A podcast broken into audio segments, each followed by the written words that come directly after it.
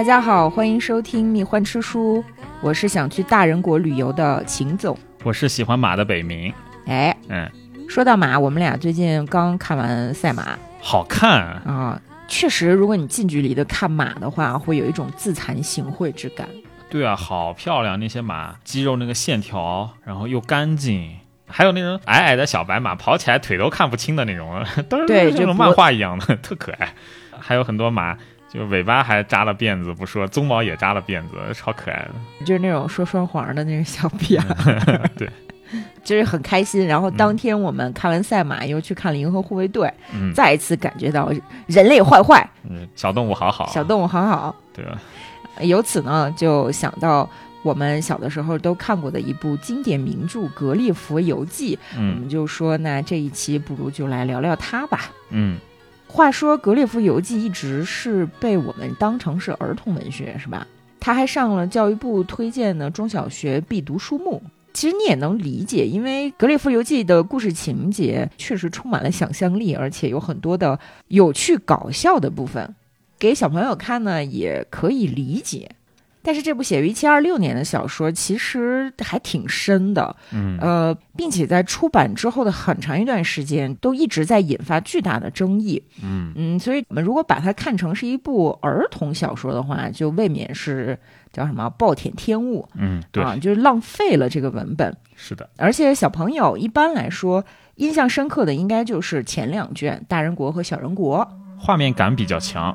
对，就是比较贴合我们童年时候对世界有趣之物的想象。嗯但是对后面两卷，一卷是有飞岛，有嗯那个天空之城的，还有一卷就是智马国，对，反而提到的不多。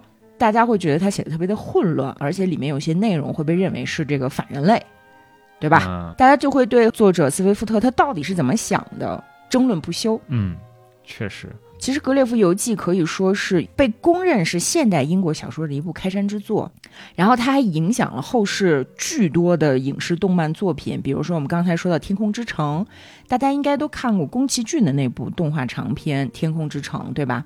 啊，看过，嗯，你还记得那个《天空之城》的名字叫什么吗？那那我不记得了。叫拉普塔。嗯，拉普塔就是《格列佛游记》当中飞岛国一模一样的那个名字。哦。哦，所以在这儿也是宫崎骏向《格列佛游记》的一个致敬。嗯。还有什么现当代作品，你一看就知道是受到《格列佛游记》的影响呢？那我再举一个例子啊，勒古恩的《变化的位面》，哦，它在结构上特别的像《格列佛游记》，嗯也是对人类进行了反思和批判，嗯对吧？但是《格列佛游记》本身呢，它也不是从石头缝里嘣儿就蹦出来的。它有作者对自己的前辈思想家的批判、反思和致敬。嗯你你比如说什么啊？比如说《格列佛游记》成书之前的两年，就是《鲁滨逊漂流记》的出版，嗯。而我们能明显的看到《格列佛游记》对《鲁滨逊漂流记》的戏仿和批判，啊，嘲讽迪夫老师，嘲讽，对对对。还有就是十四世纪的《乌托邦》这部作品，啊，托马斯莫尔的，哎，你也能看到《格列佛游记》里面对乌托邦的致敬啊，或者是批判。然后他今儿去这个地方，明儿去那个地方，看到好多人，然后有加叙加意的这种写法呢，像不像但丁的《神曲》？嗯，有点吧，嗯，包括到第四卷写到会英国的时候，像不像柏拉图的《理想国》？对，那边是特别明显，是吧？啊，然后我们还能在这本书里面第三卷的时候，到了一个地方可以召唤死去的鬼魂，召唤来的鬼魂包括什么凯撒、奥古斯都，还有笛卡尔。然后在他的眼中，笛卡尔这个理性主义之父呢，其实也是傻不拉几的。呃，然后我们还能看到他的四卷故事当中，不断的有对马基雅维利的君主论，还有对霍布斯的利维坦的一些反思，哎、还有差不多同时代啊，有另外一部虚构的、一本正经的胡说八道的作品呢，也是以游记的形式出版的，是什么呢？就是孟德斯鸠的《波斯信札》。哦，所以你看，你怎么能指望小朋友把这样的一部书给读明白呢？他就只能看一个表面上有趣的情节嘛。对，确实，你想想看，斯威夫特他除了《格列佛游记》之外，都是一些政论，他的一些文章，都是跟政治相关嘛。呃，就是讽刺文章比较多。本书的作者斯威夫特呢，他一直以来其实非常重视幽默和讽刺。他认为好的东西应该是以娱乐的方式呈现出来的，所以才会让《格列佛游记》这么的有趣，老少咸宜，雅俗共赏。所以他眼中的娱乐就是阴阳怪气，呃，阴阳怪气和屎尿屁，嗯，对吧？你看《格列佛游记》里多少屎尿屁，对，就是他每到一个地方都有一个很重要的事情要解决，就是拉屎。对，然后还有书中角色想办法把屎变成食物这一类的，还有从史里面判断他对国王是否忠诚，对吧？嗯，但是这个书也有很大的争议在哪儿呢？这个书刚出版的时候特别的受欢迎，瞬间就一抢而空，加印了无数次，就就这么感觉，就畅销书吧。嗯。但是到了十九世纪的时候，工业革命已经把人类带到了另外一个阶段，然后大家开始越来越相信人是可以呃用理性。啊，屹立在天地之间，啊，老子抖起来了。这个时候呢，理性主义或者是人自以为的那种人本主义是达到了一个巅峰状态，就是人类前所未有的感觉到自己很不错。嗯，所以再回头看《格列佛游记》的时候，就有很多大作家勃然大怒啊，就觉得你这个完全 out 了，说的都是错的。呃，大家就会觉得斯威夫特是一个厌恶人类、厌世的人。比如说，其中就有写《名利场》的那一位大文豪萨克雷。嗯，萨克雷是对斯威夫特巨猛烈的抨击。你怎么能把人类的尊严贬低到那个程度呢？你心中的人类连动物都不如，你是不是就是一个反人类的变态？某种意义上也这么说也没错。呃，这个是值得讨论的。我们一会儿讲完故事，可以来讨论一下这一点啊。然后，然后进入二十世纪，包括到今天二十一世纪呢，你依然能看到在延续着十九世纪对格雷夫游记的一个看法。欧美绝大部分精英阶层吧，嗯，会相对比较认定斯威夫特是一个厌恶人类的人。其实你不是也这么想吗？讨厌人类不是很正常吗？你喜欢人类吗？难道我也不喜欢人类？就我我。其实长大之后重读《格列佛游记》的时候呢，也是觉得挺好啊，因为我也不喜欢人类，我我也厌恶我自己。但是，但是后来我看了一本书啊，这本书呢是复旦大学的洪涛教授写的，名字叫《格列佛游记与古今政治》。嗯，这个书呢，它其实是政治哲学专著，体量不大。主要就是就《格列佛游记》当中，斯威夫特他到底想说什么，谈了一些洪涛老师自己的看法，对我非常的有启发，我觉得太了不起了啊，也改变了我对这部作品的看法。所以就是说我个人来讲，对《格列佛游记》的看法是发生了几次转折，就是从小的时候觉得它就是一个搞笑的儿童文学，到后面觉得这个斯威夫特真好，你讨厌人类，我也讨厌人类，到现在呢，我觉得。斯威夫特其实是一个非常有远见的，而且心中充满了大爱的人。这个想不到吧？我就觉得就是看人类非常不爽的这么一个愤世嫉俗的老头儿那种感觉。啊，愤世嫉俗应该是真的。嗯啊，愤世嫉俗是肯定的。扯了这么多呢，我们要不要介绍一下斯威夫特的生平？嗯，其实说来也简单，斯威夫特是出生在爱尔兰。对，他是爱尔兰人。对，但是他爹妈都是英国人。嗯，当时英国内战嘛，跑到爱尔兰去的。他在爱尔兰呢，受到了精英教育，他上的就是都柏林的圣三一，嗯，就是跟剑桥、牛津差不多吧。对，他是神学院发展出来的嘛。嗯，现在也是个综合性大学，本质上。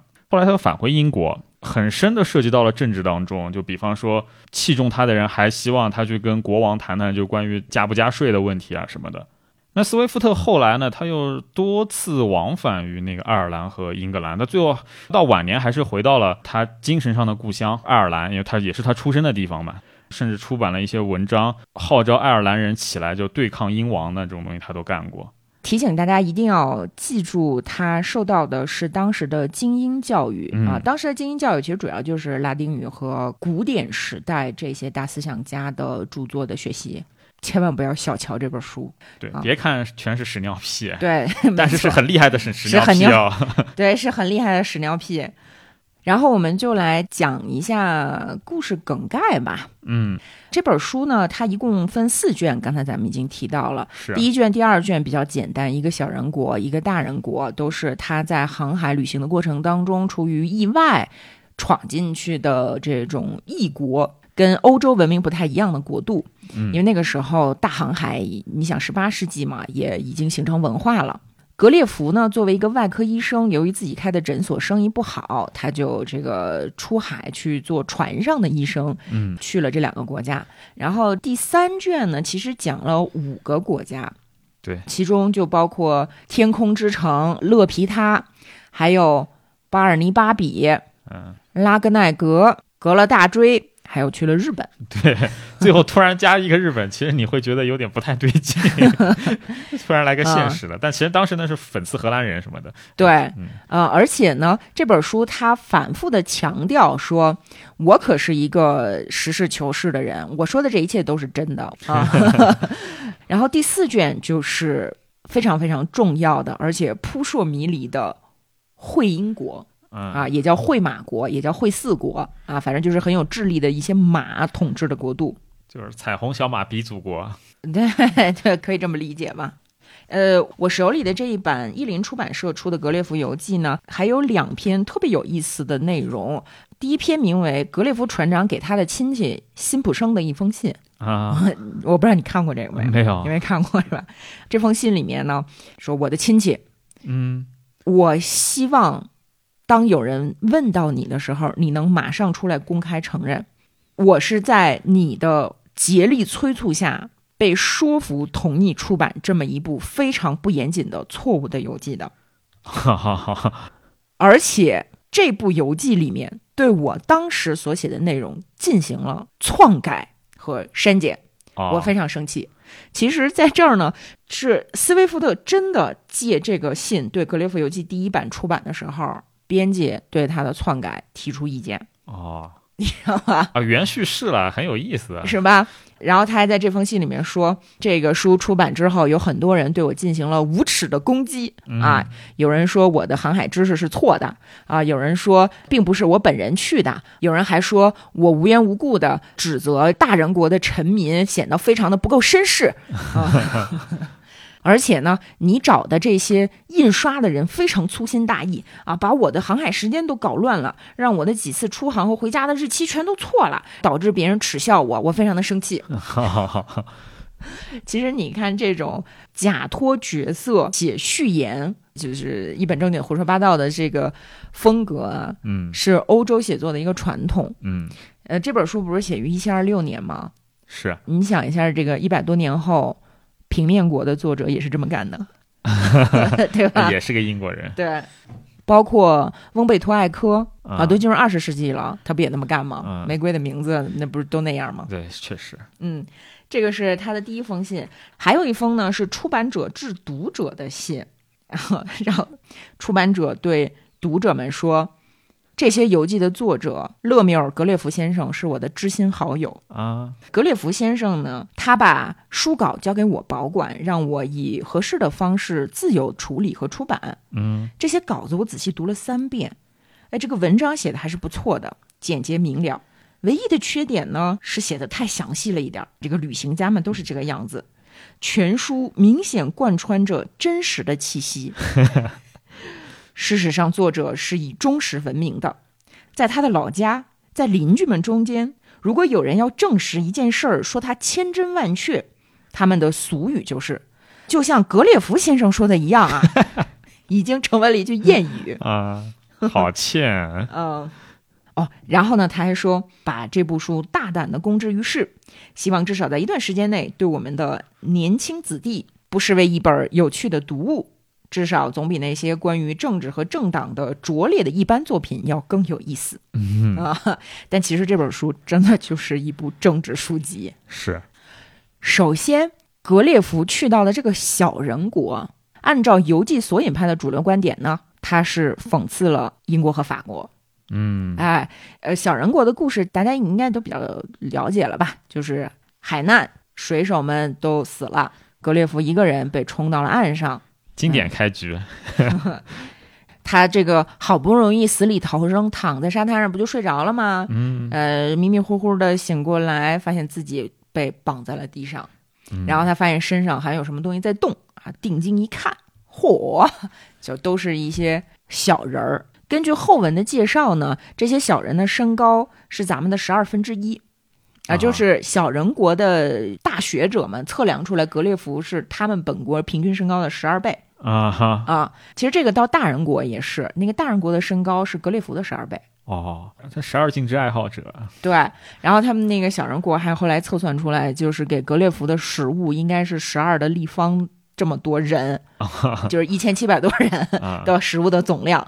反正格列佛就是被这样的一些小人给抓住了，来到了小人国利利普特。见到了利利普特的皇帝，哎，这个皇帝呢，在几位贵族的陪同之下，就来看他，说：“哟，这什么玩意儿啊？”嗯，就描写这皇帝的仪容啊，仪表堂堂，身上穿的衣服呢，介于东方和西方之间，头上戴着这个银盔，上面立着一根毛，立着一个羽毛，感觉是非常非常的勇武。而且你看，这个皇帝就是和他的臣民不一样。这个皇帝竟然比身边的人个子要高出一个是格列佛的手指甲盖那么多哦，那是非常高大，非常高大。然后这个皇帝哇哇乌了威说了一堆，他们彼此也听不懂。但是格列佛呢，就是尽他所能表示出友好。呃，我不想伤害你们，然后你们也别伤害我，因为刚才不是还往那脸上射箭吗？这个皇帝呢，能看出来是一个非凡的君主。就是说我非常的仁慈，决定不杀你。然后呢，你脸上这些箭伤啊，给你一个药膏，你就啊，就抹了就不疼了。啊，然后就把格列佛安排在他们本地的神庙里，被铁链子拴着啊，就他一直没有自由。然后给他吃，给他喝，那个给的都是这么点小桶淡葡萄酒，然后给了好多肉，哐哐哐哐吃的还挺高兴的。反正就暂时的住了下来。嗯。啊，利利普特的皇帝还派学者教授去教授格列佛当地的语言。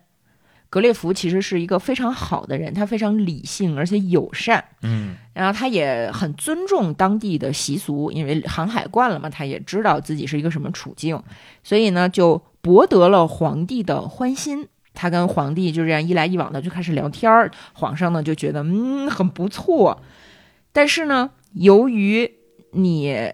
太大了，而且你又是个外国人，所以呢，我将派我的士兵搜身，啊，就是你，你千万不要介意啊，因为这也是理所应当的事儿。所有没收掉的财物，等你离开本国的时候，我们都会还给你。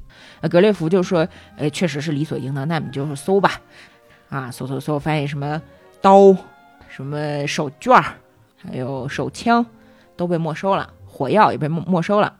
然后这个格列佛特有意思，拿着那个火药和手枪，因为航海装火药的袋子是密封的，所以没有受潮，还能还能打枪，就对这个皇帝连笔带画的说：“这个别动，动了你的宫殿，轰！”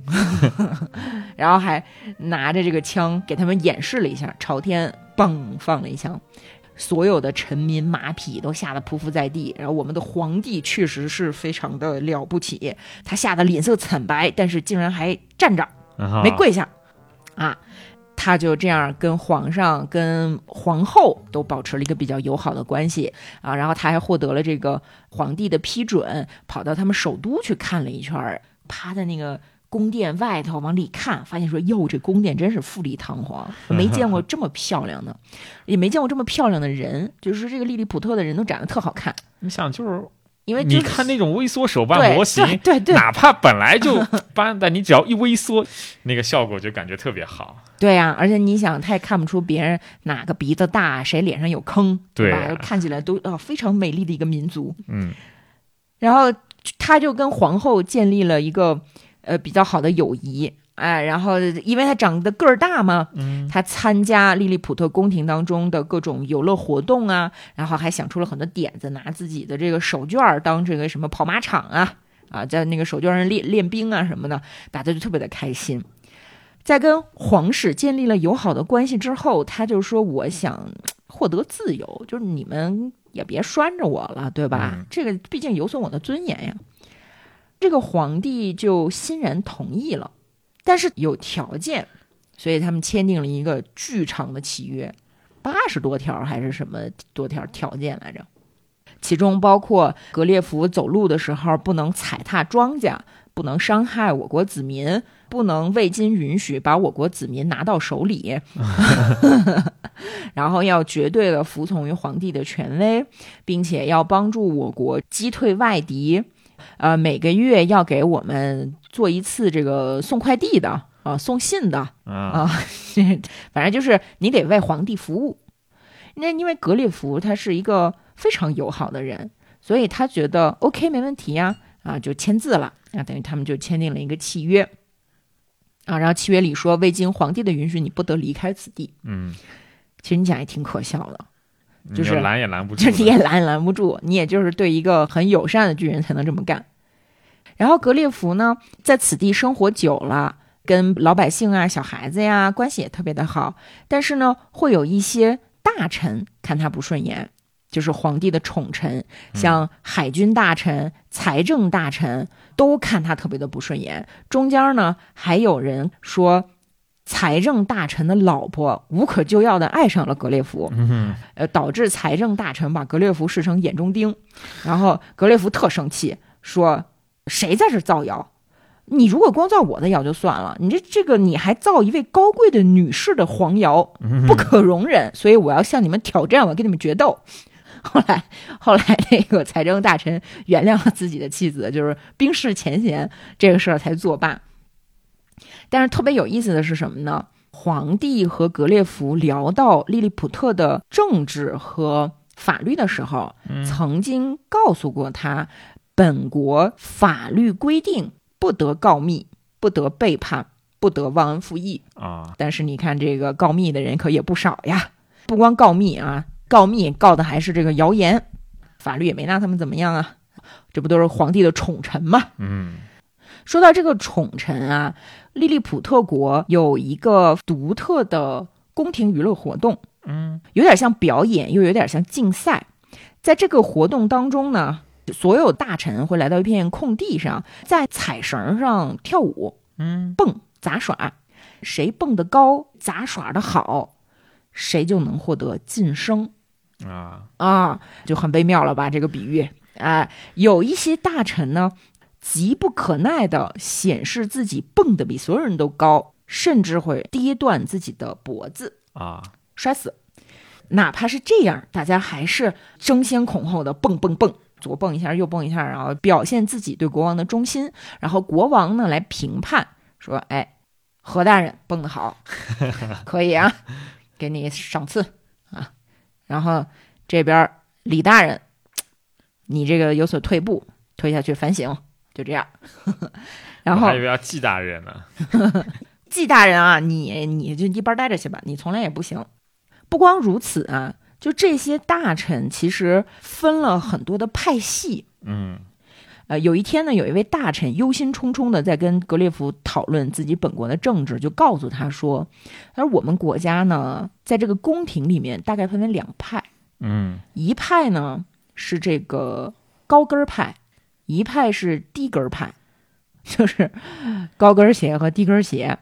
就是我们国家从传统上来讲啊，是一定要穿高跟鞋的。嗯，但是由于国王本人呢，他不太喜欢穿高跟鞋，所以他比较爱舒适。嗯，所以呢，他就穿低跟儿。于是围绕着国王就有了低跟派。这本来呢也就罢了。国王是低跟派，谁能拦得住低跟派掌权呀？嗯，可是太子态度就非常的微妙，太子一只脚穿高跟，一只脚穿低跟，走路是这样一跛一跛的啊！哇，这就引发了纷争啊！高跟低跟两党打个头破血流啊！每天都在搞党争，非常可怕。还有一件事儿呢，也是威胁着我国的长治久安的，嗯啊。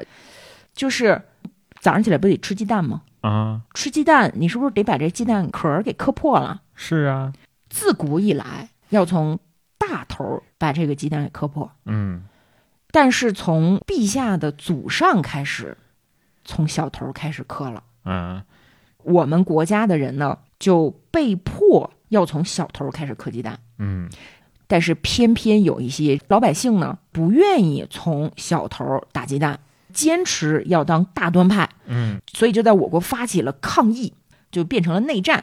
最后这些人呢被赶走了，他们就在我们国家的旁边建立了一个自己别的国家。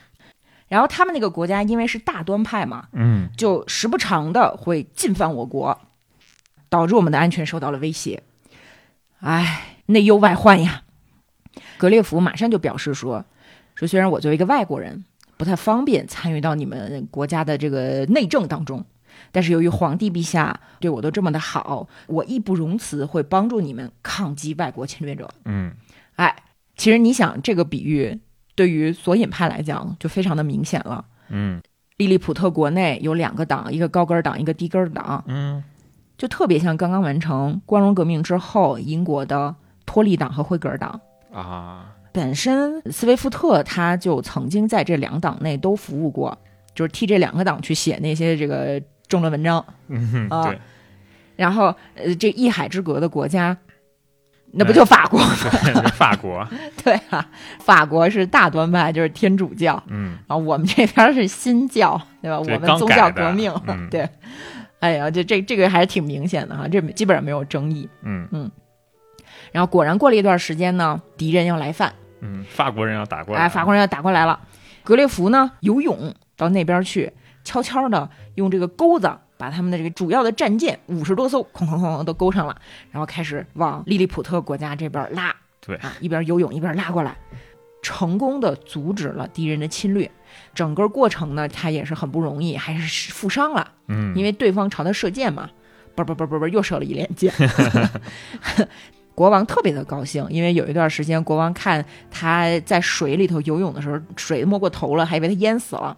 也但是后来发现说，不仅没淹死，还成功的缴获了敌船五十艘。嗯，那可是一支好大的舰队呢，你想想看，那可不是不得了。哎呀，这个我有，我还真有印象。小时候看的那个书里面有幅插画，画特别好，就是他在背上一根绳子，然后分出去，那边一整个舰队在那边拖着游过来，其实挺震撼的那画面。对呀、你想，如果这个小人儿他是你的十二分之一的话，那个舰船也不小了。对，所以呢，他就被皇帝授予了最高荣誉称号，叫什么纳达克还是什么呀？反正就类似于是一个最高的爵位，就公爵吧。嗯啊，经此一战，对方布莱夫斯库皇帝就派来了使节求和，哎，就立了大功。嗯但是这个一波刚平，一波又起，大家正在这儿欢呼这个庆祝战斗胜利的时候呢，皇后的寝宫着火了。嗯那这个时候，格列夫肯定不能坐视不管呀，嗯他就很着急，但是到处呢也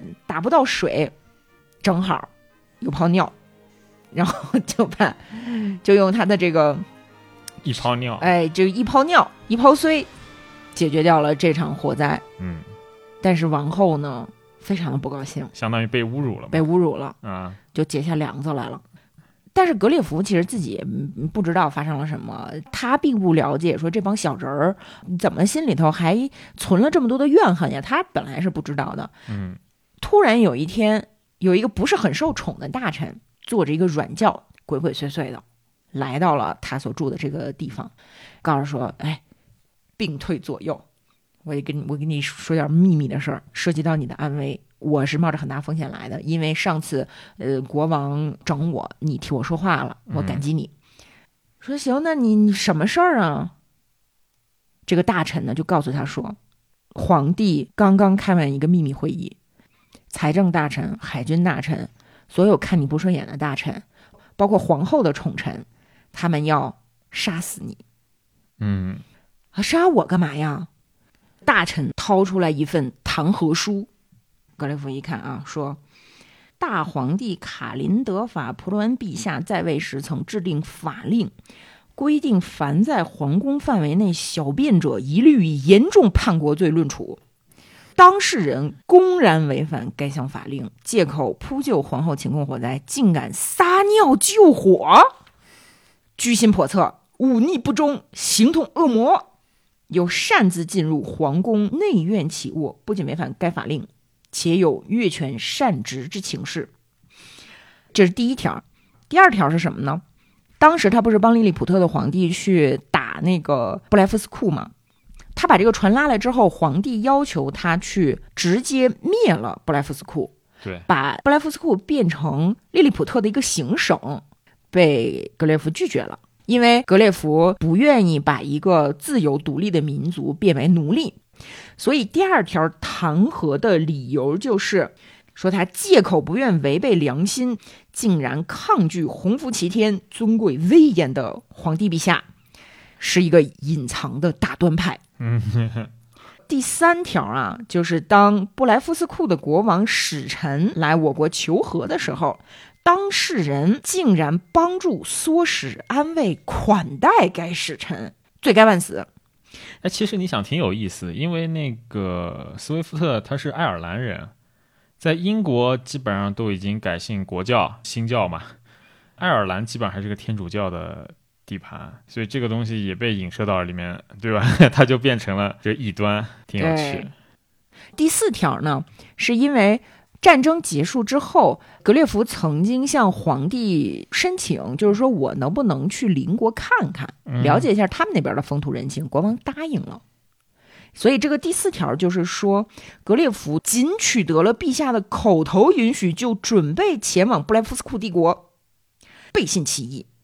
意欲前往辅佐、安慰、教唆对方皇帝，嗯，这个是吧？然后呢，当然还有其他这几条啊。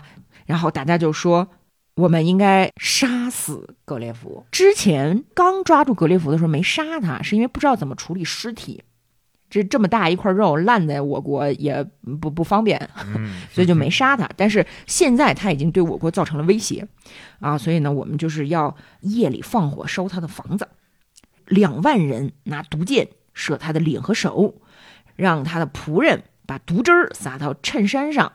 啊，什么陆军大臣、海军大臣、什么财政大臣都很同意。嗯，但是内务大臣相对比较理性，并且一向自认为是格列夫忠诚的朋友，就是说，哎呀，陛下。虽然我承认格列夫罪行重大，但尚有可以宽恕之处。毕竟君王您是如此伟大的君主啊，嗯，宽恕他会让呃万民觉得您十分的慈悲，嗯，哎，所以呢，我的意见是，我们把它弄瞎就行了。如果把格列夫弄瞎呢，他身上还有劲儿，他还能继续服务于您，是不是啊？他也会对您心存感激。但是内政大臣的这些政敌站出来说：“你什么意思啊？你屁股是不是歪的？你是不是想跟他一起死？”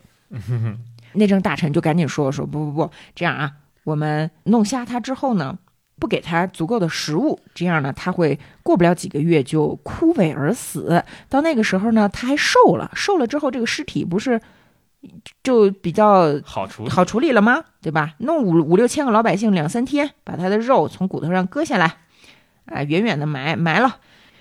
格列夫听了之后就想说：“哎呀，那我要不要去找皇帝陛下辩白呀？我要申请接受公正的审判呀！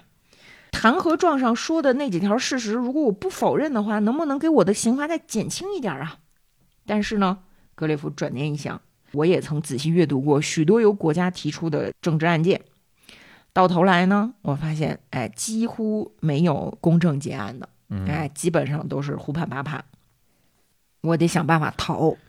正好国王，正好皇帝不是允许我去邻国吗？我就逃到邻国去吧。在这儿有一段特别的有意思，就是利利普特的皇帝每次残忍的杀死谁的时候呢？都会先发表一通自己特别特别的仁慈、特别的乐于宽恕的言辞。嗯，每次他发表这种自己特别仁慈的演讲，全国人民就特别的害怕啊，因为这个演讲越仁慈，越显示出自己宽容大度。接下来要干的，接下来要干的事情越残忍。嗯，然后发现这个国王正在准备演讲稿的时候呢，格列佛就屁滚尿流就跑了。后来他又侥幸找到了离开对面布莱夫斯库的方法啊，经历了一些困难，终于回到了自己的国家。这是第一卷小人国故事就完了。嗯，其实小人国的寓意是比较明显的：好大喜功的国王，个头高一点儿，就觉得自己比一切人都了不起，其实就是一个手指头那么长的一个小人儿，嗯对吧？然后还想要通过契约去奴役巨人，服务于自己的野心，侵略他国。然后他周边的人呢，勾心斗角，除了在绳子上跳舞，别的什么也不会，什么贪婪、残忍、歹毒、尔虞我诈。法律说的特别好，不得忘恩负义，不得背叛，不得告密。但是你看看格列佛对他们有恩至此，说忘恩负义的时候，给人留活路了吗？嗯，就小人国就是小人嘛，对，反正格列佛呢就逃回了英国，还还通过从小人国无意中带回来的一些小牛、小羊发了一笔财。嗯，卖手办，对，但是这个小人国就完全一无是处嘛，也并不是优秀的、好的文学就在于它特别的复杂。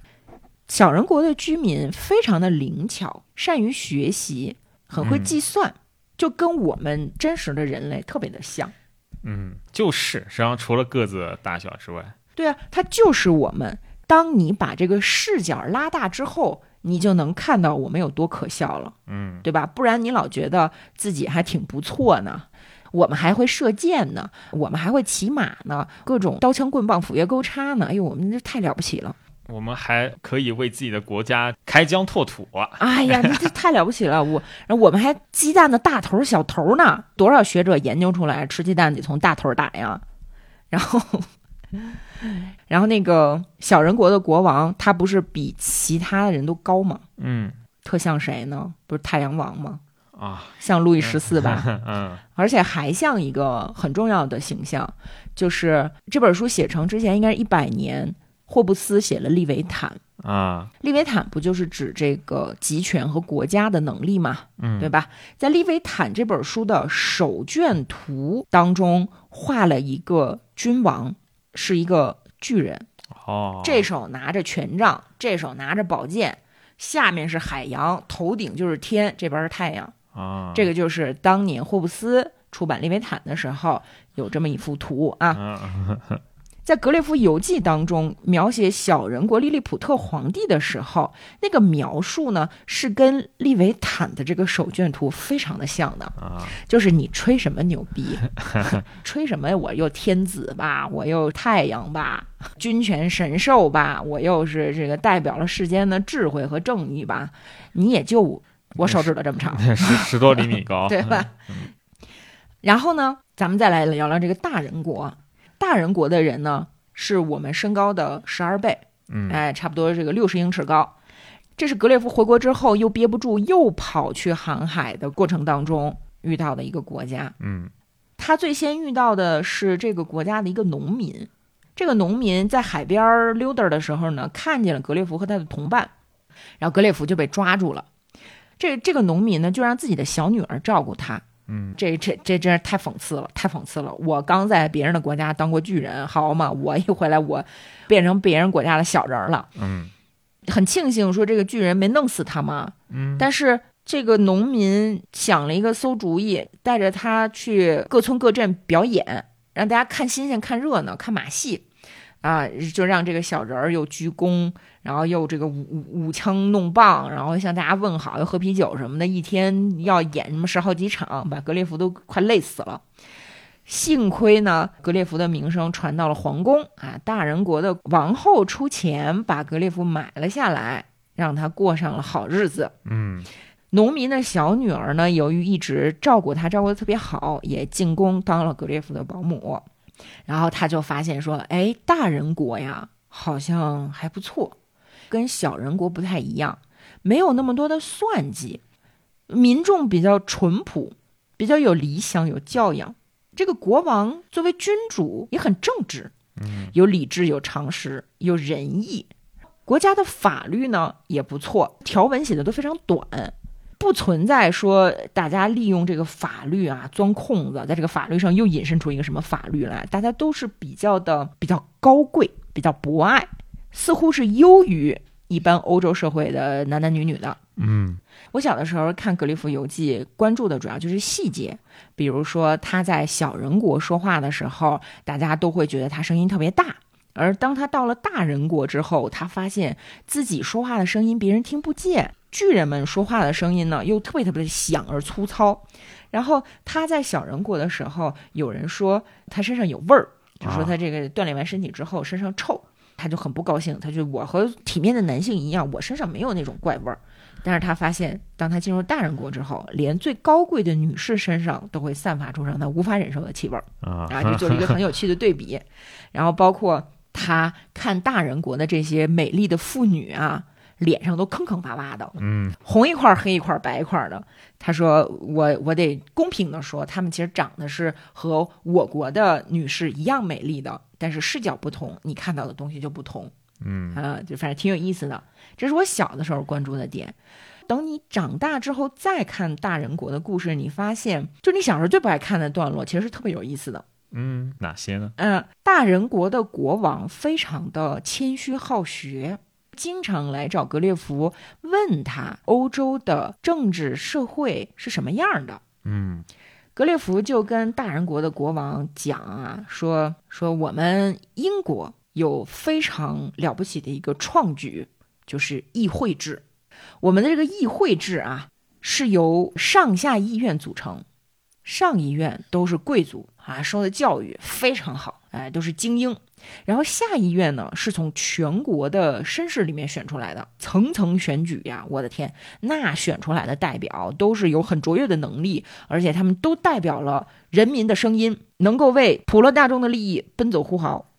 大人国的国王听了之后呢，就是他还记笔记呢，你知道吗？这国王啊哈哈，突然就问说：“那你们这个上议院的贵族，他要是品德不够怎么办？然后你们下议院的这个选举，会不会有那种为了自己的利益瞎选的？有没有这个可能？”格列佛一听就觉得哑口无言，因为事实上上议院和下议院里面都有很多的垃圾。是 然后大人国就每听格列佛介绍一个英国的或者是欧洲的事事实呢，就觉得很奇怪，就你们怎么是这样的嗯啊？最后的总结就是，你们的国度充满了阴谋、叛乱、谋杀、屠杀、革命、流放，到处是贪婪、党争、伪善、残暴、嫉妒、疯狂、阴险和野心。格列佛本来是一个很爱国的人，然后他特别特别的想跟这个大人国的人解释、炫耀自己的国家非常的好，但是每每都是哑口无言。嗯有一次呢，格列佛突然想到说，我们有一个很厉害的东西啊，就跟这个大人国讲说说那个我们在几百年前啊，有人发明出了一堆粉末，这堆粉末一点，轰就会炸，然后我们把它装在这个铁罐的铁球里面，拿这个的大炮一打，轰轰轰轰轰，然后我们就获得了战争的胜利。国王惊了，对，国王惊了，你们这么小的身躯，怎么能想出这么残忍的事儿来？当时格列佛想把这个技术献给大人国的国王，来表达自己的感激。嗯然后大人国的国王说：“妈呀，拉倒吧，你你以后别再说这事儿了啊！我宁愿失去一半的国土，我也不愿意掌握这样邪恶的工具。嗯你你如果还想在我们这儿好好待着，你以后就别提这茬儿了啊！”然后那个格列佛心里想：“哼，无知。虽然你们国家在很多方面都拥有智慧和技术，但是在这一方面你们真的是不行啊！就是说，这个大人国他们的一切科学技术都只用在帮助人们的生活上，这个知识的局限啊，太狭隘了，太狭隘了。然后他就在这待着，反正也挺没意思的，就经常长吁短叹的想离开。终于有一天呢，坐着他那个一个旅行箱改的一个小房子里头啊，没想到一个老鹰飞过来，把他叼走了，甩在了海面上，最后被一个英国的船长救了上船。然后他上船之后，他发现怎么被小矮人给救了。说我看惯了巨人，当发现这些人和我身高差不多的时候，我眼里他们就是小矮人儿，所以我走路的时候都怕踩着他们。然后就跟这个船长讲了自己的奇呃奇遇的奇特的经历啊什么的。然后这个船长一开始觉得他疯了，嗯后来呢，看他在那个小匣子里头带了用国王的胡子茬儿做的那个毛刷梳子，然后有这个、呃王后送给他的金戒指，嗯然后还有一个从宫女儿脚上挖下来的鸡眼，啊，就就相信了。后来就把他送回了家里。他回家之后，看见他老婆，还说呢：“亲爱的，你过得过于节俭了。你看你和孩子都瘦成什么样了，怎么变成这么小？” 那在大人国这一卷里面，我们很多人认为这是在跟小人国做对比，就是小人国卑劣，大人国高贵，大人国是乌托邦。嗯，但其实呢，我们可以看到斯威夫特对古代政治的一种向往，但是他并没有真的把大人国写的是是乌托邦。对对，格列佛也并不是代表斯威夫特所思所想的一个角色。对，嗯，你也能看到他对格列佛的一些嘲讽，嗯是？吧？那你就想，大人国里面还有人想谋害他呢，就宫廷小丑，哎，觉得你这个东西，国王看上你这新玩具了，那不要我了，我位置就危了，对吧？也想谋害格列佛，这种东西也是有的，并不是一个真的那么美好的地方。是的，如果这个国家的人真如所说那么善良淳朴的话，格列佛为什么在刚到这个国家的时候就被抓起来当做敛财工具，累到快要死了呢？这里面肯定隐藏了作者的态度。所以，就是很多人认为《格列佛游记》只是一个简单的抨击和推崇二分的一部作品，是肯定不对的。嗯，它一定有很多的观点掺杂在一起。对，啊，不然呢也不可能流传到今天。对啊，小人国也并不是那么一无是处，特别是润了以后到那个就是法国，哦，对，相当于法国的那个国王对他就就还挺好的，嗯，帮他什么修了船，给了粮食之类的，对呃，最后才能走嘛。然后也不是简单的一个现代政治和古代政治的对比，然后一味的崇尚古代。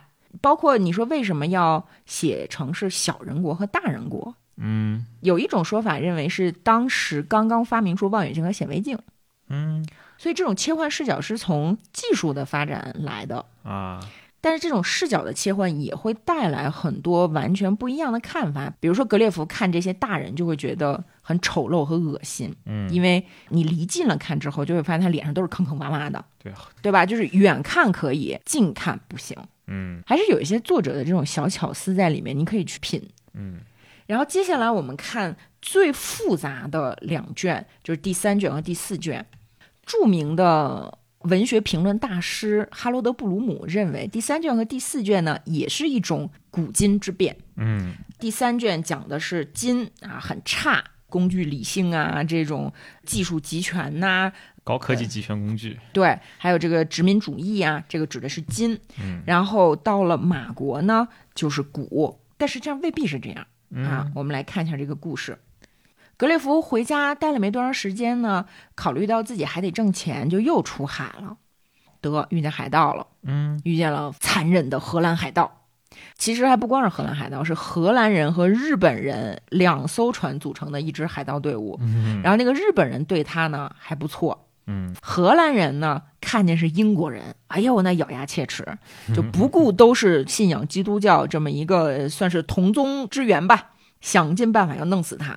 反而是人家日本船长给了他一个独木舟和水和粮食，放他走了。他就驾着独木舟在海上飘飘飘飘飘，突然发现头上飘过了一一大片阴影，嗯抬头一看，哇塞，是个岛，这这这怎么岛在天上飞呀、然后就看见那个岛慢慢慢慢慢慢的接近了海面，开始从上面下人，他就被这群人救了，来到了这个会飞的岛上啊，叫勒皮他岛。他在这个飞岛上发现，说这儿的人啊更奇怪，虽然身体长得跟我差不多，但精神好像不太正常。岛上所有的绅士们头都是歪歪着的，嗯一个眼睛是往内翻，一个眼睛是瞪着天。然后他们的衣服倒是挺漂亮的，哎，上面有什么太阳、星星，各种乐器，什么六弦琴啊、长笛呀、竖琴呐、什么这样的。不过，所有的这些绅士身旁都会跟着仆人拿着一个怪东西，看着就跟一注碎泡似的，就是你是个气囊吧，啊啊，气囊里面放了点东西，哗啦哗啦响。然后绅士们走着走着呢，就会突然被这个仆人拿着碎泡打一下脸或者嘴。哈哈，我在干嘛呢？后来才发现，由于这些人终其一生都在冥思苦想，如果不给他们的听觉器官来一下外部的刺激呢，他们就不会说话。必须要用仆人在旁边打一下，把这个开关打开，他才会跟你对话，或者是意识到，哎呦，我不能往前走了，前面是悬崖。在这个国家里面，所有的人都热爱所谓的科学，但是他们的科学只局限在数学、天文学和音乐上面。嗯，他们热爱数学到什么程度？就是连他们吃的饭都得切成几何图形，三角形的牛排，六边形的羊排。嗯。或者呢，切成乐器的那个形状，比如说两个鸭子得捆成一个小提琴的形状才能吃。那你说这么热爱几何的一个地区，他们造的房子建筑是不是得特别漂亮啊？不是，房子都建的歪七扭八的，是因为他们瞧不起实用几何学，low，我们就只研究理论，然后他们对所有其他学科的理解能力都非常的迟钝。什么是幻想？什么是发明？什么是想象力？一概不知道，你就觉得就神经了吧？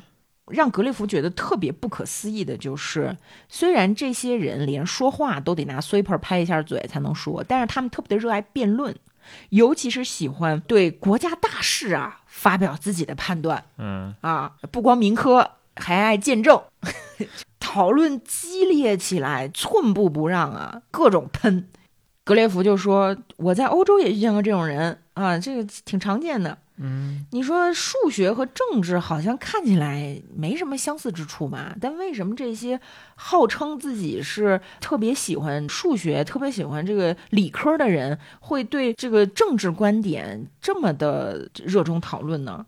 他就琢磨，他说：“他说我认为这种性格来源于我们人性中一个很普遍的。”病症，嗯，就是对于和我们最没关系的事儿，最不适合我们天性的事儿，最不适合我们研究的东西，我们往往都更爱研究，而且还更自以为是。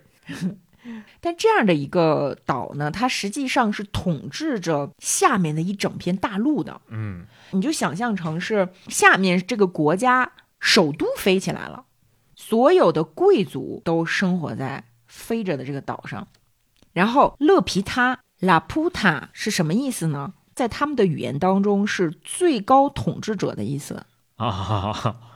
然后这个岛是怎么飞起来的呢？是由于这个国家他们发现了磁悬浮，他们利用一块巨大的磁石控制这个岛，可以向四面八方飞。对，那边说的就是煞有介 事，对，特特别认真。对，什么轻转多少角度才可以怎么飞？然后遇到什么情况，它进行一个怎么样的操作？感觉跟科学说明书一样的。呃，对啊，要么研究数学呢。并且这个岛飞起来的时候呢，他们就能够很好的控制活在下面大陆上的人民。嗯，如果这个人民不按时的交好吃的好喝的供养这个岛上的人呢，岛上的人就可以往下扔石头。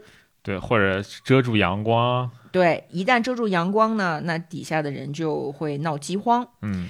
最严格的惩罚呢，就是说，如果国王觉得这个地区的老百姓太过分了，我就把这个岛压下去，把你们整个城市毁灭。嗯，但是国王呢，也非常的害怕地上的人。你有磁石，下面的人有磁石。嗯，如果你这次飞岛下降到下面的时候，老百姓用各种方法控制住你的岛，不就把你灭了吗？对。那格列佛在这儿，反正待的也不太痛快，就觉得你们太荒唐了，什么玩意儿啊？嗯。我走吧，于是呢，就麻烦一个公认最愚蠢的大臣向国王求情儿，把他 送到下面去了。这个公认最愚蠢的大臣，其实，在咱们看来，应该是最有理性的一个大臣，但是由于比较务实，所以被飞岛上面的其他人认为是毫无建树。嗯，但不管怎么样吧，格列佛下到了大陆上，来到了这个国家地面上的一个相当于是陪都啊，能这么理解。在这个陪都，他发现你说这个房子造的更歪歪扭扭了，嗯，有农田，但是他从来没有见过照顾的这么次的农田，也没有什么农业技术，然后他就拿着上面那个就所谓的无能大臣的介绍信，来到了那个大臣的朋友家，也是一个领主，就是说我我想了解一下你们这个城市，我觉得你们这个城市反正挺奇怪的。那个领主在城里的时候呢，态度很谨慎。就对格列佛说：“说哎呀，说每个国家每个民族都有自己的风俗啊，我们有我们自己的国情，自有国情在此。哎，不要随便的评论。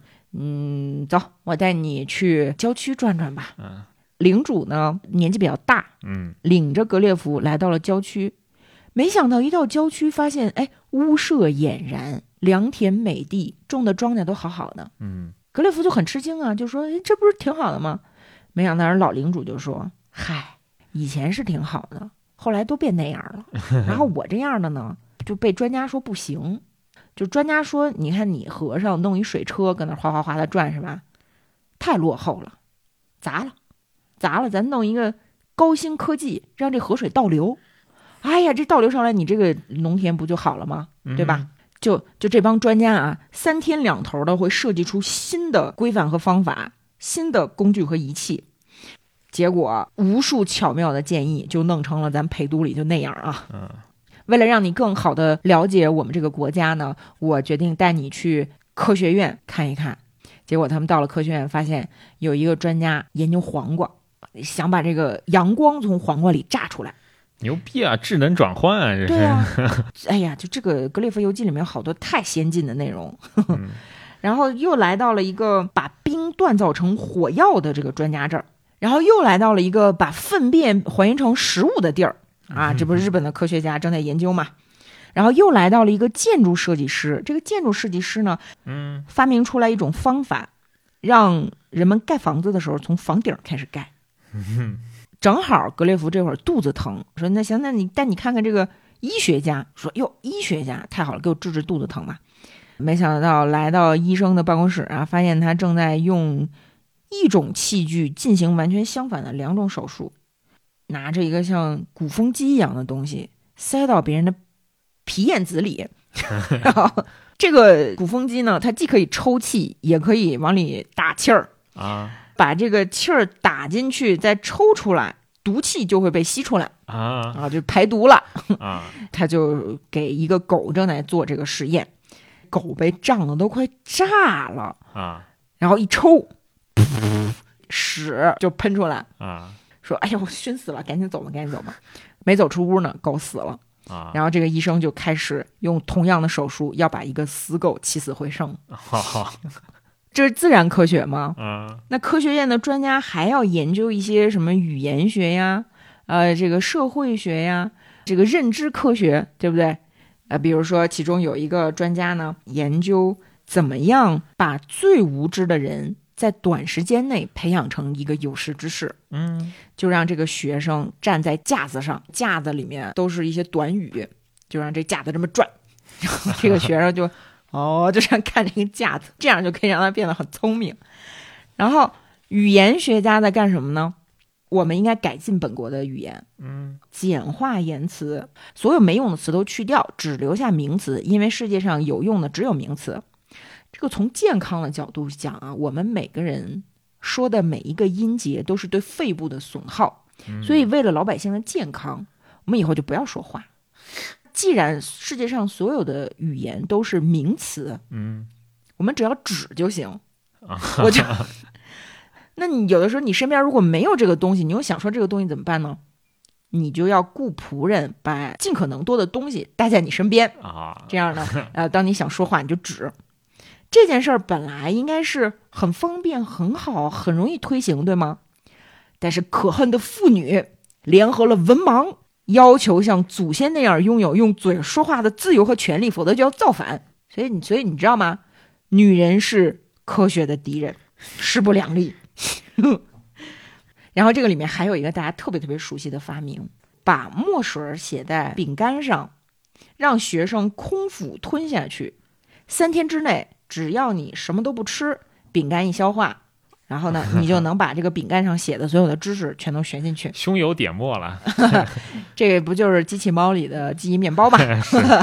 咱们小孩都想要，对吧？嗯啊但是呢，由于小孩顽劣不堪，他们每次都不愿意三天不吃饭，我们这个实验就一直没有成功。啊你知道，我看到这儿时候就想起来那个，好像是窦文涛说的吧，就是骗老年人的那个降血压产品，毛线裤衩儿。啊你只要坚持穿就能降血压。啊，但是因为没有人能坚持穿毛线裤衩儿，所以每次这血压降不下来呢，你还不能长下去。毛线裤衩只会长血压吧？真的穿上去，然后，总之，格列佛在这儿呢，也觉得说这什么玩意儿啊，嗯这个不愿意跟你们玩了，我走了。嗯，所以我们会发现这个地方它和飞岛是一脉相承的，只不过陪都没有磁悬浮技术能飞起来。嗯除了自然科学和认知科学之外呢，陪都还有一个政治家学院。嗯政治家学院里的教授呢，看起来更是是是奇怪。比如说，他们每天都在研究怎么样能够收获更多的税款。嗯有两个教授正在这争论啊，要怎么样征税才能征到最大额。嗯一方呢说，我们应该对罪恶和愚蠢征税，然后征税的总额是由邻居组成的陪审团来裁定。第二位持完全反对的意见说，应该根据自己觉得自己有多了不起来征税。啊，你觉得你自己越了不起，你就多交税啊啊。然后，如果你是帅哥呢，呃，越帅越受异性欢迎，你就交越多的税。然后，荣誉、正义、学问不应该征税，因为这个太少见了，所以呢也征不上来税。啊 然后旁边还有一个教授拿了一份文件给我看，我一看我大吃一惊，这份论文呢是研究一个人他什么时间吃饭、睡觉的时候躺左边、躺右边、擦屁股用哪只手，表现出他是否忠诚。嗯然后呢，他们拉出来的屎的颜色、气味、浓度和消化状况，可以判断出他的思想和计划。因为所有人在拉屎的时候会进行最严肃、周密、专心致志的思考啊，所以粪便一定是能够体现出他有没有想要刺王杀价。嗯然后我们国家呢有很多的可疑分子，就是想要煽动颠覆我们政权的这些人啊，啊呃，我们一定要控制他们的信件，他们的信件里面一定有很多的密码，所以呢，专门有专家破译这些密码。比如说什么呢？他们破译出来的啊，马桶是指枢密院，瘸腿狗指侵略者，瘟疫指常备军，秃鹰指大臣，绞刑架指国务大臣，夜壶指贵族委员会。扫帚指革命，捕鼠器指官职，无底洞指财政部，阴沟指朝廷，流脓的疮指行政当局。嗯 比如说，有一个人在一封信中写：“我们的汤姆兄弟最近得了痔疮。”专家就破译，破译出来了，是反抗吧，阴谋已经成熟。格列佛可是，哎，什么玩意儿？再见吧，走了。啊，这不就大数据呢吗？嗯，不评价。反正后面呢，他又在这片大陆上走走走走走，走到了一个能召唤亡灵的国家。嗯哎，他就说：“那行，我我特别希望了解一下这个人类的历史，把过去的那个著名的亡灵叫出来，我们聊聊天儿，行不行啊？”然后没想到叫出来的这些亡灵让格列佛大失所望。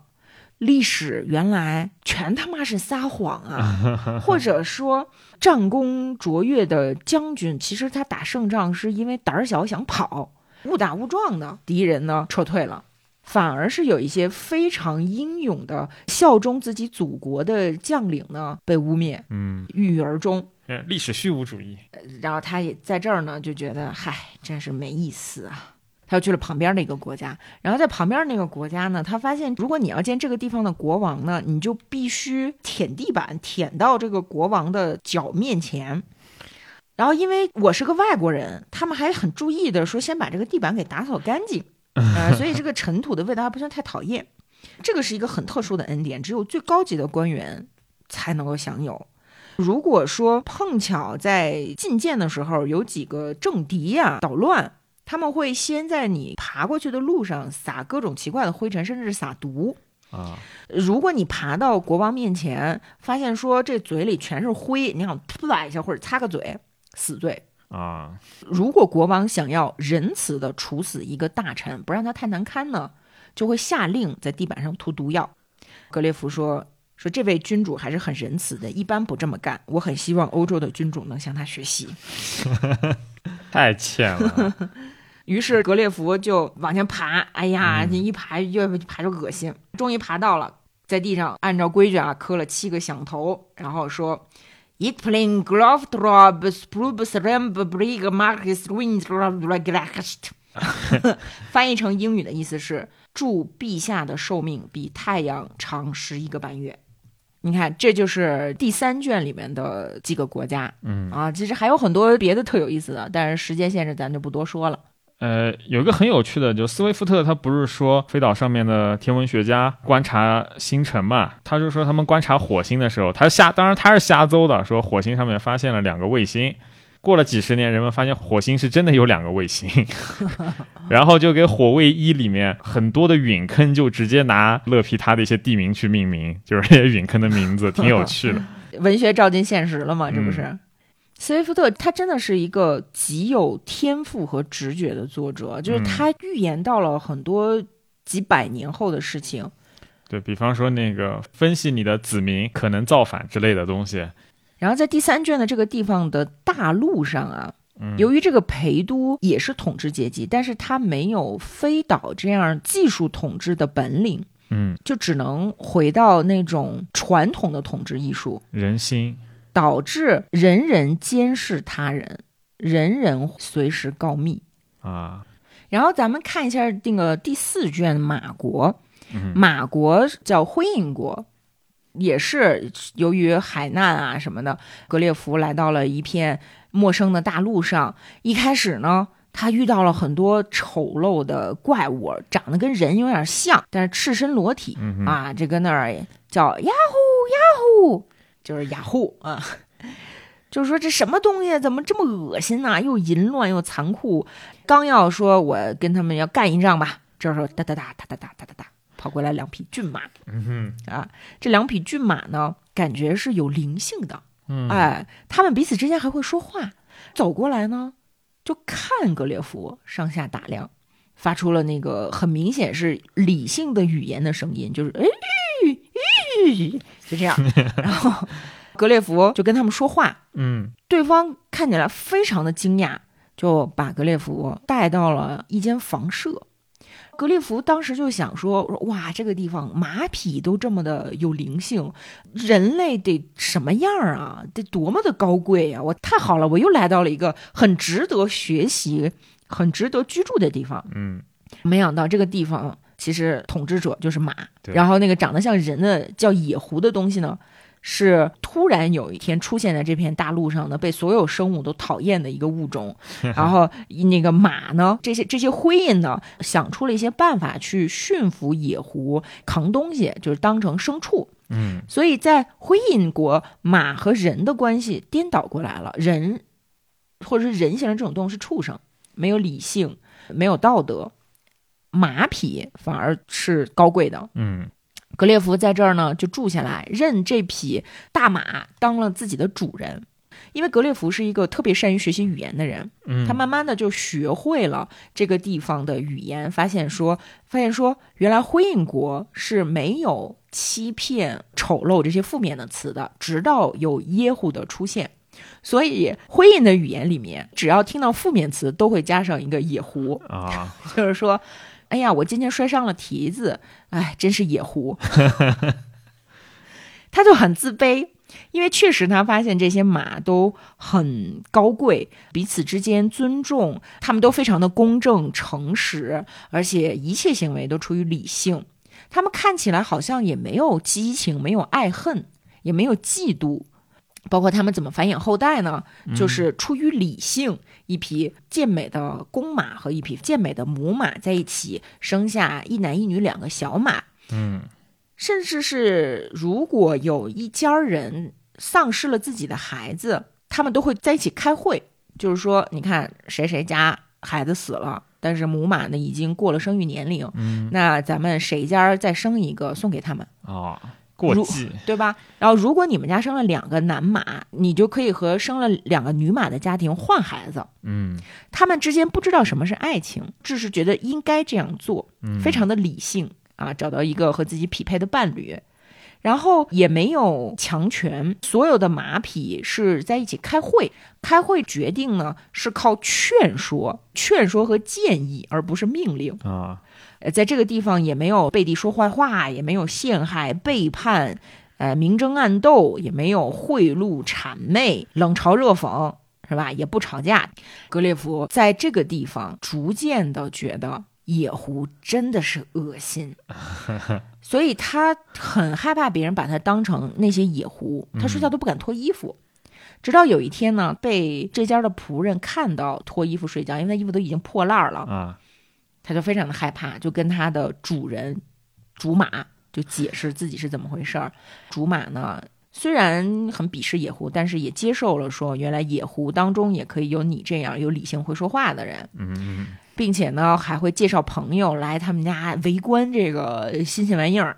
但是终于有一天呢，没有见过格列佛的其他的灰隐，觉得这事儿不行，啊，因为椰户就是大自然造出来最恶心的物种，你要么就利用它让它干活儿，你要么呢就让它走吧，就是你让它在这儿和我们一样，这个是一种很大的侮辱。嗯本来我们之前商量的是要不要完全的消灭掉野狐这个物种，然后你说你还弄这么一个搁家里头还说话，还跟还跟他喝茶，还给他房子住，就不行，不能接受。但是呢，这并不是命令啊，就是不断的劝说和建议，弄得这个竹马呢呃很尴尬。终于有一天找格列夫说嗯：“哎呀，我也很难办，你看，嗯，要不咱们就在此一别吧。”这个时候，格列夫已经无法接受再回到由耶户统治的社会里去了，他就特别的难过，但是也没办法，就只能乘船又走了。嗯在海上被一个特别好的葡萄牙船长给救了，大家对他特别特别的好。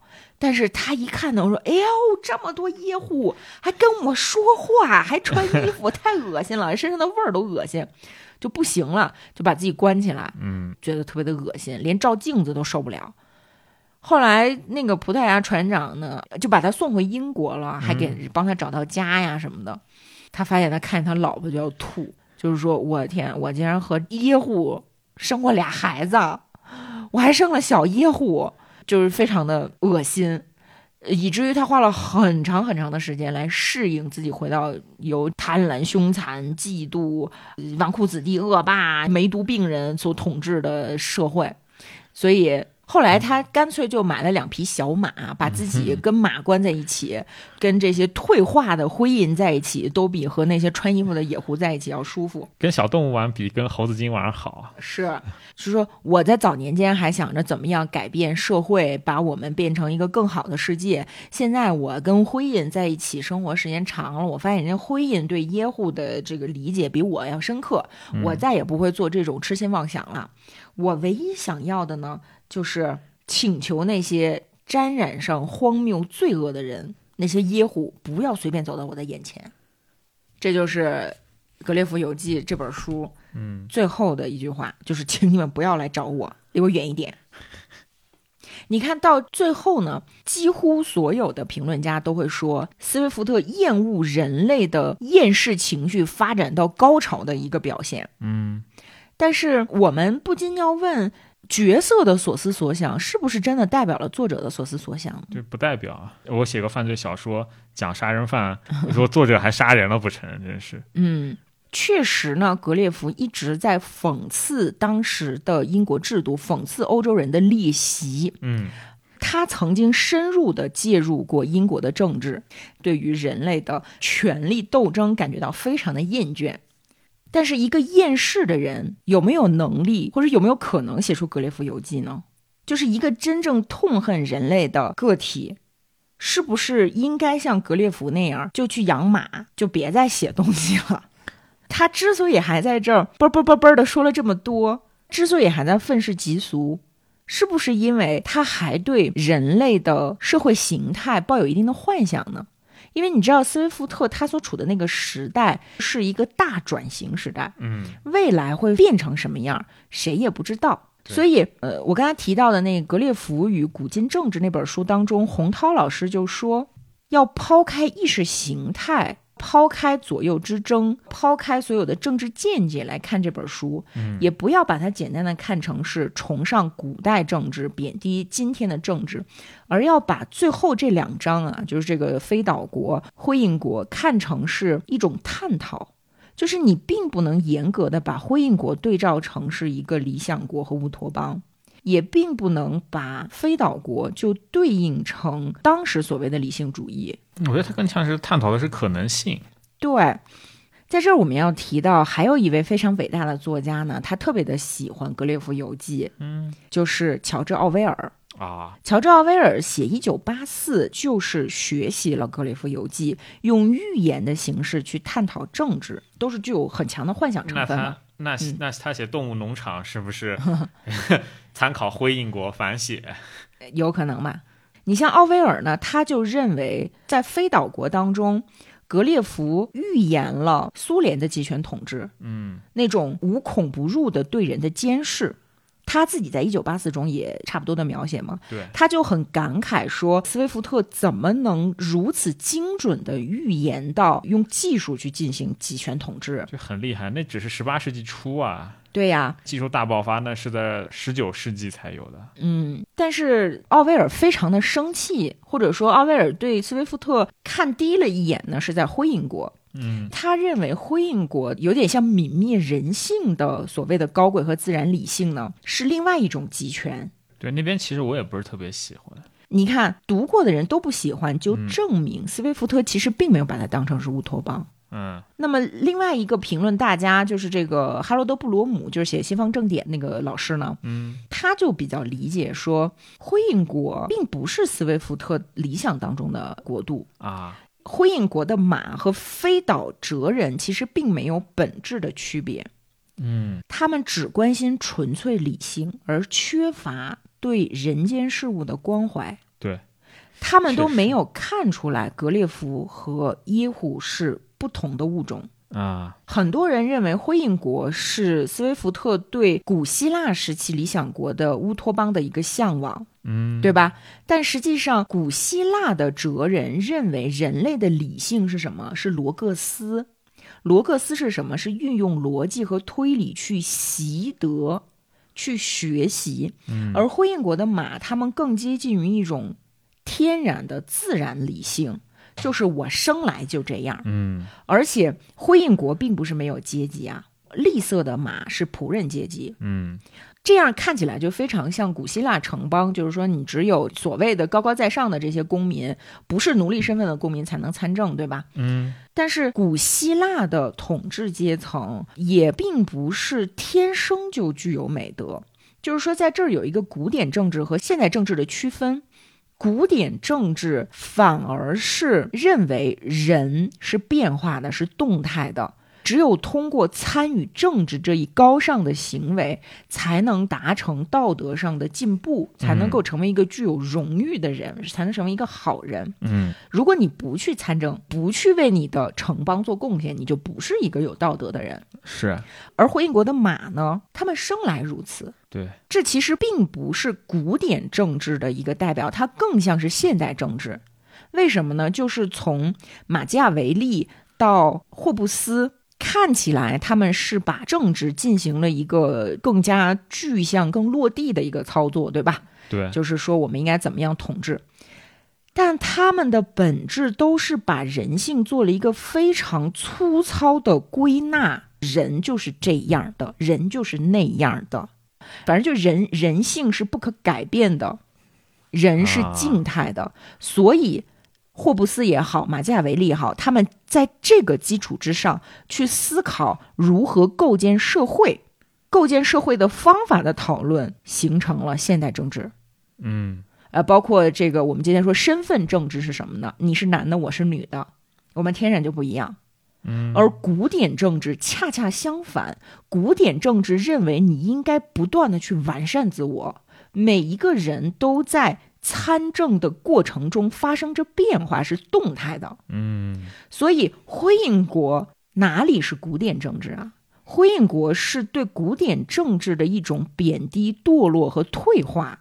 啊，所以你会觉得奇怪呀，包括辉印看起来很理性，说耶户这些生物啊，他们比所有其他动物都邪恶，在同类相残，他们瞧不起自己的同类。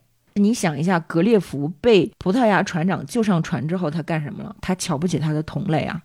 啊，这难道不是一个莫大的讽刺吗？这难道不是号称被辉印国净化了的人，最后变得更丑陋的地方吗？嗯，这么一解读，确实就很有意思了，对吧？嗯包括呃飞岛上的那些哲人，他们为什么可恶？他们为什么透着那股绝望？为什么每天惶惶不可终日？是因为他们只在乎工具理性，嗯而工具理性是我们今天现代政治，或者说就咱们今天现在的这些所有人觉得自己特了不起的地方。他们能飞了，就觉得自己很棒了。可是你看一下，在飞岛国上真正可爱的是什么？是那些高贵的科学家，那些国王贵族的妻子。嗯那些妻子喜欢通奸，为什么呢？因因为因为他们讨厌自己的丈夫，嗯宁肯偷偷的跑到下面的大路上去和那种又老又丑的仆人在一起。嗯，最后呢，高贵的国王的首相把自己老婆接回来之后，说我原谅你，我对你好，我还爱你什么的。没过两天，人又跑下去了，对吧？你们不在乎人是什么，嗯但是妻子们，他们所谓的偷情、不忠、搞破鞋，嗯反而是人呐、嗯人是什么？它不是神，但它也不是动物，它是神和动物性的结合才是人。你有没有觉得，当你在看灰印国的这一段故事的时候，虽然灰印看起来是那么的高贵、道德无瑕，嗯但是更可爱的是格列佛这个人。所以我们可以看到，斯威夫特其实不光是排斥工具理性和技术政治，同时他也并不是特别的完全的赞美这种嗯所谓的自然理性。他就是出于一种对人类缺陷的很终极的担忧，这种对人定胜天的傲慢的警惕写出来的《格列夫游记》，就是他在展望，他在提醒，他在请求我们所有人认识自己。嗯有一种说法呢，就是说经典的文学作品往往产生在一定特定的历史当中，叫迫害写作。如果没有迫害，就没有写作。嗯不然它它无法成为经典。那什么叫迫害呢？就是因为没有任何时代能提供绝对意义上的宽容，嗯它一定是有压力在。然后洪涛老师有一个说法，我觉得说的特别的妙。当有压力的时候，会产生褶皱。这个褶皱是什么？就是隐喻。隐喻包裹着所有重要的问题，产生了文学。嗯产生了阅读，产生了跨越时空的对话，来抵抗人类的健忘。我觉得这段话说的太好了，有点牛逼哈啊是吧？嗯，非岛国这个比喻是什么？我们来，我们来仔细的研究一下。在古，不管是古典政治，还是进入到马基雅维利和霍布斯的这个利维坦的政治这个阶段，嗯统治之术都是很重要的，就是你要去控制人心。控制人心靠什么？靠你政权的合理合法性，而合理合法性靠什么？靠你比其他人更高尚的道德和素质，或者至少展现出来我比你更完善，你才能获得统治的合理合法性。嗯要贵族要更加的高贵，或者特别的正义，揭竿而起，替天行道替天行道啊！但是在十八世纪，斯威夫特就提醒我们要注意，还有另外一种权力的来源，可能比君权神授啊、替天行道这种树道德大旗更危险，就是技术集权。当飞岛上的人掌握了磁悬浮技术之后，嗯他们和底层大众的联系就完全脱离开了。嗯不用在乎底层大众怎么想他们了，只要拥有这个技术，就拥有了权利。嗯，他们甚至不用再告诉底下的人说我是你们的王了。这种通过工具、通过技术去全面的统治和控制，被奥威尔发展成了《一九八四》。嗯而在《一九八四》里面，是对于非岛国技术统治的一个全面的展示。嗯麻木、听命于摆布、绝望、你看，在那个陪都里面的这个政治设计院还在研究说，我们怎么样鼓励大家告密啊？我们怎么样控制人心？飞岛上的人已经不用了。啊，飞岛上的人就是你不是不听话吗？我拿石头砸你，要飘你脑袋上。飘你脑袋上，你就完蛋了。嗯当然，由于技术统治本身呢，也有自己的被超越的空间，所以飞岛上的人会每天惶惶不可终日。哦，原来是这么来的。对，呃在这个格列佛的小说当中，底层老百姓也想出了办法，就是他们为了防止飞岛降在自己的城市之上，在城市里面建了很多方尖碑。戳你屁眼。对，大家知道这个欧洲城市有很多方尖碑，他们会在那个方尖碑上装上大吸铁石。啊，啊，所以国王有的时候也很害怕。你看，这是一个一七二六年写的小说啊，哎，你这么说起来，你想以它为原型的那个《天空之城》，嗯，飞岛看起来很美好，但是你想想，它故事背景是这个飞岛带来了整个世界的毁灭，人全都死翘翘了，对，才留下了比较美好的机器人，对吧？对呀、你看，这这就是技术理性、工具理性，最后会导致人类的灭亡嘛？嗯我们今天呢，还没有完全的意识到技术理性会多么的恐怖，大家只是隐隐约约的在科幻小说当中去讨论，对吧？嗯，一七二六年的《格列佛游记》就已经清清楚楚的写出了这件事情的危险。嗯，所以，斯威夫特真的是一个厌恶人类的人吗？他真的是厌世的人吗？那我觉得依然是 他讨厌人类身上的劣根性，他讨厌我们在政治、在权力斗争当中展现出来的丑陋，嗯，但是他发自内心的希望我们能够更好。对，那是。但是他依然讨厌人类，这是不矛盾的。他经过他那个年代经过什么事儿啊？英国就内战也才打完，但是内战打完并没有结束，接下来就是王权纷争，你包括宗教的那种变化，还有他辉格党和托利党的互相的撕逼，对，对吧？你想想看，他所在的那个时代是国王因为国会不听自己话，带着自己保皇党跑到外面说我要跟国会干仗，打起内战来的 这样这样一个时代。嗯。但是你说为什么会有这么多的内战？然后为什么不管是技术理性还是制度理性的崇拜当中，就特别的容易搞事情呢？嗯就是因为从马基雅维利那个时代开始，我们有了人性之恶的政治预设。嗯，所以到底是谁讨厌人类啊？到底是谁在说人类很恶心啊？人类说人类很恶心。就是啊，就是你们野狐自己嘛。嗯人家斯威夫特其实也无非就是写出来而已、啊，对吧？其实包括今天的政治学也一样，还在把不同身份的人定在不同身份的标签上。你甚至都不是把标签贴在人身上，因为一个个体身上可以贴很多的标签。嗯但是我们今天在干什么呢？我们是在把人定在他那唯一的标签上。嗯斯威夫特可能并没有从理论的高度上去理解说古代政治是怎么回事儿，现代政治怎么回事儿。或许他理解了，或许他没理解，我们不知道。嗯，但是他通过非常有趣的四卷本的一个故事，就这样很清楚的击穿了所有的壁垒，告诉我们说：你们可长点心吧。嗯 这个斯威夫特曾经说，他希望用这部游记来娱乐大家。娱乐其实从古老的词根上讲，指的是离开，把你从日常状态当中拉出来，嗯反而会看到真相是怎么样的。就像小人国的人，他们可以看到极细极细的丝线，可以看到格列佛看不见的东西，嗯但是他们也看不到更远的东西了。嗯，你变成格列佛，看到小人国，才能知道人类原来这么的渺小向上而不是向北。啊！平面国也是这个意思吗？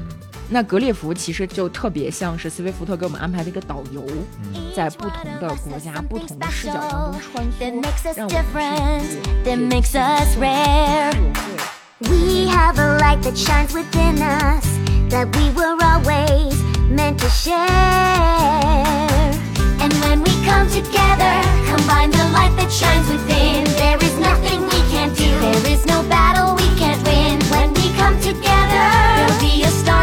the way, it's inside us every day. See it now, see it now.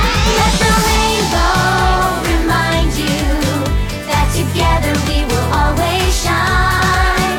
Let the rainbow remind you that forever this will be our time. Each one of us will sometimes falter.